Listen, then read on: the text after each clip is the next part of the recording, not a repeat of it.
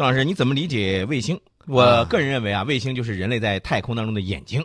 没错，呃，我觉得最近这几天呢，这个大事儿非常的多，而不光是科技界的啊，也是我们工程制造领域大事频传，而且呢，这个好事儿居多啊，坏消息也有。这个呢，今天我们给大家一个一个给大家挨个来梳理。我们今天给大家说的就是今天早上的啊，今天早上八点四十三分的时候。呃，中国在酒泉卫星发射中心用长征二号丙运载火箭成功发射了中法合作研制的首颗卫星——中法海洋卫星。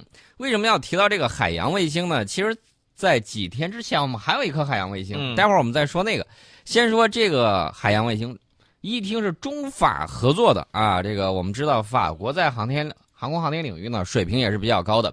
这个中法海洋卫星呢，两国历时时间可不短，十三年，嗯啊，合作研制成功。我们负责提供卫星的平台、海风的观测载荷以及发射测控，这个法方呢则负责提供海浪的观测载荷、卫星数据双方共享。呃，这也是中法两国携手和平开发和利用外层空间的这种实际行动。呃，所以我就说了，如果说有一些人说，哎呦，这个空间站不好意思，不想让你上，那那无所谓了。这个我们跟其他国家还有另外一些合作啊，互相介绍外层空间的这种经验，互相进行这种外层空间的实践活动，这个是毋庸置疑的啊。前一段的时候，大家也听到了，法呃不是法国，是德国的这个宇航员啊，跟我们进行这个训练，同吃同住同训练。那么这一系列的这个活动啊，应该还会有很多。我们知道德法两国是这个欧盟里面的两个引擎，嗯，啊，当然了，英国也是。但是英国现在不是老闹脱欧嘛？现在拖来拖去，拖了这几年了，还没见那个后文啊，天天在那吵吵嚷嚷。呃，至于这个他怎么吵怎么嚷，我们不管，我们管的就是这个航天领域啊，到底有多少实际的这种合作。那么现在中法两国合作的这颗海洋卫星呢，其实可以从侧面来印证一下，就是，呃，我们两国在海洋卫星工程发展以及卫星应用服务水平方面是有提升的，而且呢，这个数据共享可以为两国的经济建设以及科技发展做出重要的这种贡献。我们这颗卫星啊，首次实现的是海风和海浪的同步观测。呃，这个里面呢，既有我们研制的这种微波散射计，以及法方研制的海洋波谱仪。呃，它能够达到什么样的效果呢？就是在距离地面五百二十公里的轨道之上，二十四小时不间断的工作，实现全球范围内对海洋表面风浪的大面积、高精度的同步观测，并且通过对进行海洋啊大气有关的科学实验和科学方法的这种应用，呃，进一步科学的认知。这个无风不起浪，无风三尺浪，有风就有浪，后浪推前浪等等海洋动力环境的变化规律，大家可能会问：了解这些东西干什么？当然了，我告诉大家，这个从科学的角度来看啊，提高对巨浪、海洋热带风暴、风暴潮等灾害性海况的预报这种精度和时效。尤其是你像这些这个灾害性海况预报，这对于比如说咱们的渔民朋友来说，就特别特别的重要啊！不只是渔民，包括咱们的一些。其他的船只的安全，对啊，大家也了解到了，最近这两年这个海上的这种热带风暴啊，强热带风暴对这个环境、对这个经济建设造成的这种影响和损失。对，所以说呢，这个提高这种精度和时效，其实呢比啊这个呃预防来的更有效果。嗯，那么中法海洋卫星呢，还要观测陆地表面，获取土壤水分粗糙度以及极地冰盖相关的数据。为全球气候变化研究呢提供基础信息。嗯，大家想海浪都监测这么准，你说看别的东西能不能看得更准呢？大家可以去想象一下嘛，这个我就不多说了。那么我们要说一下两国的这个机构的呃合作。呃，二零零五年的时候，中法两国的这个政府呢签署了关于天文和海洋卫星领域的合作的行政协议。嗯，零六年，两国航天机构签署了谅解备忘录，明确了职责分工。零九年，中法海洋卫星正式立项。那么，二零一四年的三月，在中法两国元首的见证之下，两国航天机构呢签署协议，把中法海洋卫星列入中法合作中长期规划啊。所以说，大家一步一步看过来，这个十几年的时间，终于把这个事儿做成了。呃，另外呢，我要提醒一下大家，就是这次这个长征二号丙运载火箭。还是比较给力的啊！这次发射任务以一箭八星的这种方式实施，除了这个主星中法海洋卫星之外，我们还搭载了一颗白俄罗斯国立大学研制的科教卫星，以及六颗中国有关单位研制的科学实验与技术实验卫星。这也是中国长征系列运载火箭第二百八十九次发射啊！大家可以看到，就在今天早晨啊，一箭八星上去了。那么说完这个消息呢，我们还是要提另外一个好消息。这个好消息呢，其实是在昨天啊，昨天上午的时候。当然了，这个通常描述就是鞭炮齐鸣啊。嗯，我觉得这个鞭炮放的是非常好。我们国产的首艘国产大船啊，大家都懂得我说的是什么，在多艘拖船的帮助下，缓缓离开了大连造船厂码头。它旁边就是一。一六号，嗯啊，这个虽然还没有刷舷号啊，是不是一七？我觉得应该问题不大啊。那么这个两艘船呢，大家也看到了，一艘是进屋进行保养，另外一艘呢是进行了这种海试，而且是第三次海试。那么在离开码头之前，大家也看到国产大船的舰岛顶部的这个旗绳上升起了国旗，以及象征着正在试航的这种旗帜。呃，另外呢，这个船上的拦阻索还有舷侧的这个边状天线呢，都已经安装到位。除此之外，飞行甲板上还出现了各类舰载机的这个模型。呃，大家可能会问，为什么不放真机，放一些模型是干什么？放模型是为了与我们的大船进行适配性实验。那么目前呢，大家可以看到，适配性实验已经进行了大概一个多月的时间。呃。综合其他媒体的这种报道啊，也有说啊，这个昨天上午的时候，从大连造船厂出发，赴相关海域呢进行第三次海试。海军的八九号综合保障船啊，首次协同我们的大船共同出海。呃，早上六点的时候就有记者在那儿盯着了啊，说国产大船的舰岛以及甲板上灯火通明，而且呢有海军的官兵列队巡视。呃，到早上九点多的时候，好几艘拖船开始向我们国产的大船附近集结。九点十五分，拖船全部到位。大家可以看网上啊，有这个视频，也有动图，你会看到这个拖船的作业。嗯，我看了之后，我觉得很专业，水平非常的高，没有一点多余的这个动作。呃，包括这个连接航母前甲板的这个舷梯啊，被这个调离，然后呢，这个十点零五分的时候开始响这个礼炮和鞭炮。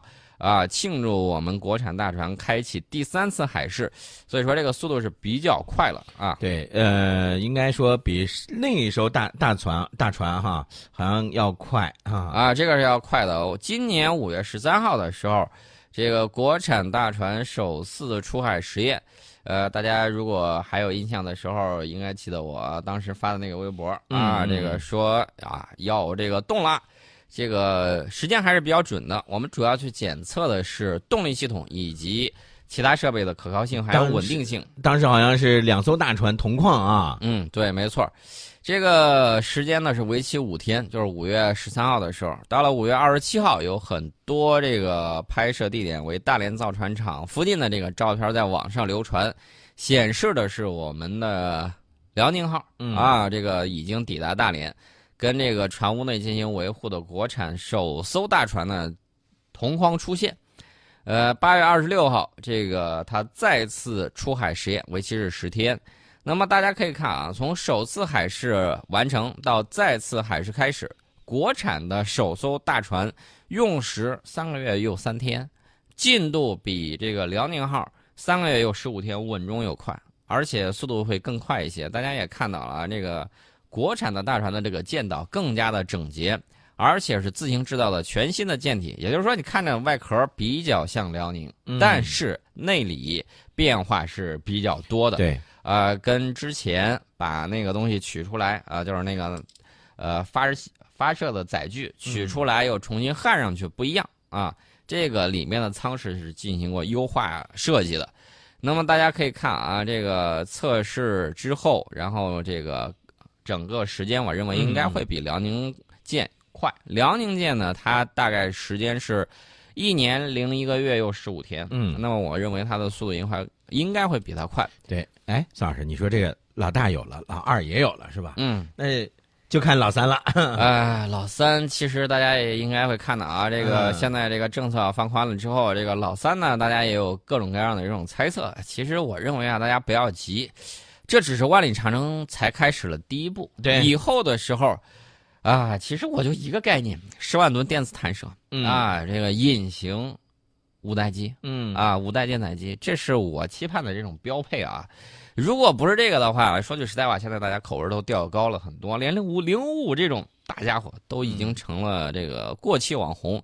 所以说呢，大家可以期待以后还会有更多的啊，包括实现马晓明院士那种全电舰、全能舰这种新的这种概念。所以说，我们的这种发展呢，还正在路上。啊，这个现代化的这种进程啊，始终要那个乘风破浪，呃，这是我的一点感慨。另外呢，我再给大家说一下，这个按照时间顺序，其实在十月二十五号的时候，我们还发射了一颗卫星——海洋二号 B 卫星啊，这个是成功发射。它呢，主要是对我国海洋动力环境监测网啊进行这种监测。呃，这个卫星呢是在太原卫星发射中心发射的。啊，这也是世界上首个海洋动力环境监测网建设的一个新征程。嗯，那么这颗星呢，主要是提升我国海洋遥感业务化观测的这种能力，提高我国海洋预报以及监测的这种预警水平，还有就是海洋减灾防呃防灾减灾，还有一个很重要一点就是海上突发事件啊，要提高海上突发事件的这种响应能力，服务我国的海洋资源开发利用。而且要为我国参与全球治理，大家听好啊！全球治理，共同应对气候变化啊，要提供技术支撑。呃，这个卫星呢，我要着重讲一讲。这个海洋二号 B 卫星呢，这个功能呢是比较多的。以往的时候，卫星的这个功能相对来说比较单一啊。现在呢，主要是向这个集成化的这种转变。我们的这个卫星呢，海洋二号 B。它的这个工作频段跨越八个波段啊，天线数量是国内最多的，而且电磁环境非常复杂。大家可能会问，电啊，这个天线多有什么样的这种影响？电线多，一方面你可以工作的这种波段比较多啊，另外一方面也要注意电磁干扰。呃，有一些国家啊，最近虽然关系不错，但是我也要这个说一下啊，这个实实事求是的讲，它那个盾舰啊，大家都知道这个宙斯盾。它这个东西呢，就出现了一个问题，就是电磁干扰，呃，兼容不了。兼容不了的时候，它就出现了什么样的问题呢？这个雷达开，那个雷达就得关，啊，就出现了这样的问题。然后在设计的时候呢，无法把它集成在一根尾杆上，它怎么办呢？它没办法，它把它分成不同的尾杆，拉大距离，嗯，然后呢，实现这种雷达的这种观测。所以说，它这个盾舰呢，你看着有那么大个儿，啊，号称叫金刚啊，其实水平也就那么回事儿。我们从工程技术的角度来看，再看有一个叫“失踪大王”的啊，“失踪大王”不能叫“失踪大王”啊。当然了，他会经常性的这个扫东西的时候，他会失踪啊，抓不到。嗯，原因呢跟那个电磁干扰啊、电磁兼容做的不到位也有密切的这种关系啊。大家之前曾经听我们讲的时候，我们有一期节目专门给大家讲过，一个是“失踪大王”，还有一个是“金刚”。他们这个顶上出现的这个问题，我讲的是比较多的，然后呢讲的也比较清楚。大家如果有兴趣，还可以回头再听一听。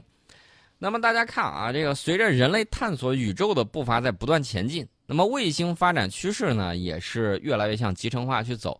所以说，天线多，电磁环境复杂，这是我们这个海洋二号 B 卫星，它一方面它技术能力有提高，另外一方面呢，它工作的这个波段呢也有增加。我们在 A 星的这个基础之上，新增了一个叫传播识别和数据收集分系统，啊，你可以了解地下到底是哪艘船啊，发了这个信号，然后一应答，我就知道你是哪国的船只。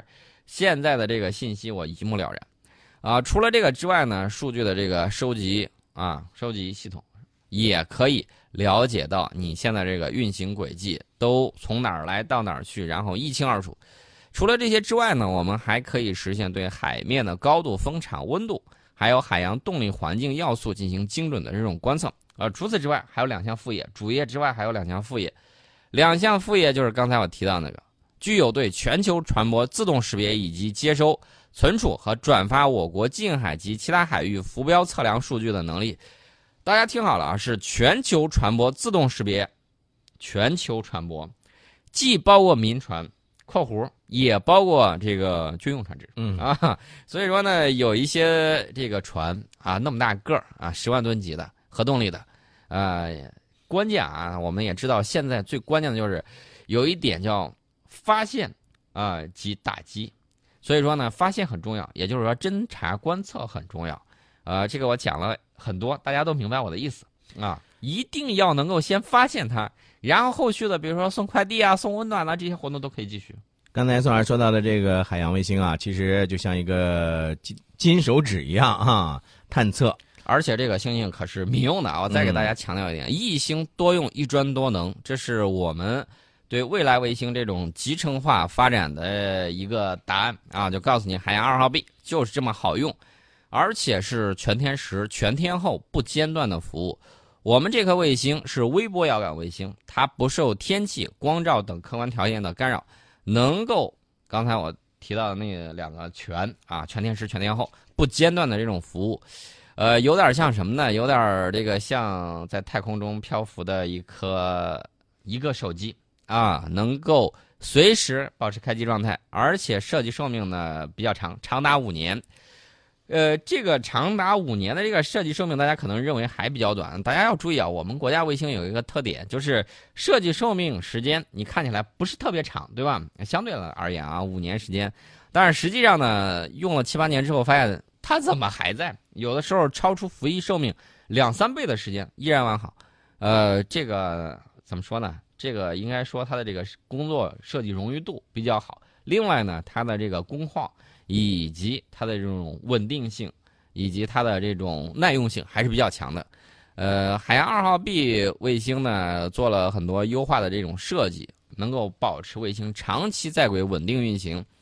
我们呢给卫星在轨是上了双保险的，它安装的这个微波辐射计，这是卫星的主要的这种遥感器，呃，主要就是用于中长期数值天气预报，还有海洋动力环境的这种预报和监测。你想一想，海面的这种高度，浪高多少都能看得很清楚。这个船想了解一下这个，我觉得问题不大吧？这当然了，那其实刚才宋老师在提到这个事儿的时候，我就在想哈，你说包括现在海浪的天气预报，每次呢，大家晚上看这个天气预报的时候啊，都会哎关注一下哪儿哪儿，比如说渤海湾啊，这个浪高多少米，其实你就想，哎，这怎么观测到的呢？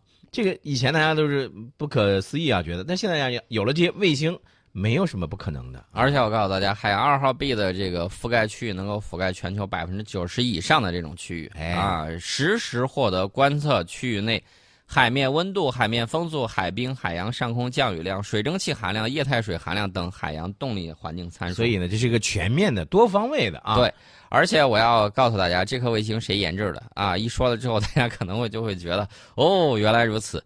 这个是国防科工局负责组织实施啊管理管理的啊。这个自然资源部呢是牵头用户部门呃，而且自然资源部所属的海洋卫星应用中心是项目的法人。我们现在呢，已经建成了包括地面的北京站、牡丹江站、海南站、杭州站以及相应分系统在内的地面应用系统。后续呢，这个它会开展卫星的在轨测试工作，保证卫星按时能够投入业务的运行。呃，这是我们啊提重点提到了这个海洋二号 B 卫星它的这个效果。嗯，而且我们海洋卫星是不断在组网之中的，不是说我就单单这一个。不断组网，那么以后获得的数据将会成为几何式的这种增长的趋势。所以说呢，这个未来为世界海洋的信息库更新持续不断提供服务，也可以为人类更好的开发利用、保护、管控海洋呢提供更好的中国力量。呃，大家老说我们不讲一些东西，科学技术是第一生产力，科学技术也是第一战斗力。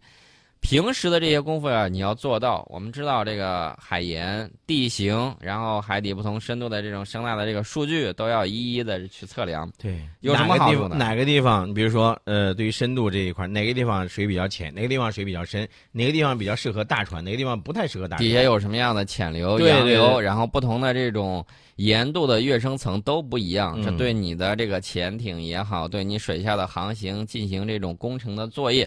等等都有帮助，对，所以说呢，这个东西是慢工出细活啊。是，其实说了这个，除了这个之外呢，我觉得还有什么呢？我在对于海洋这个兴趣，除了未来的海洋上的这种美景之外呢，我更关心、更想了解的就是这个海平面以下水晶宫。又来了，你老是你这段是不是又看那个？差没到放寒假呢，你就开始看这个。呃啊，是吧？西游记，西游记了啊呀！西游记百看不厌呢啊！水晶宫只是一个很形象的比喻。嗯，至于我们最近又有什么好消息关于我们这个水晶宫的事情，我们在半点报时广告之后跟大家继续来聊。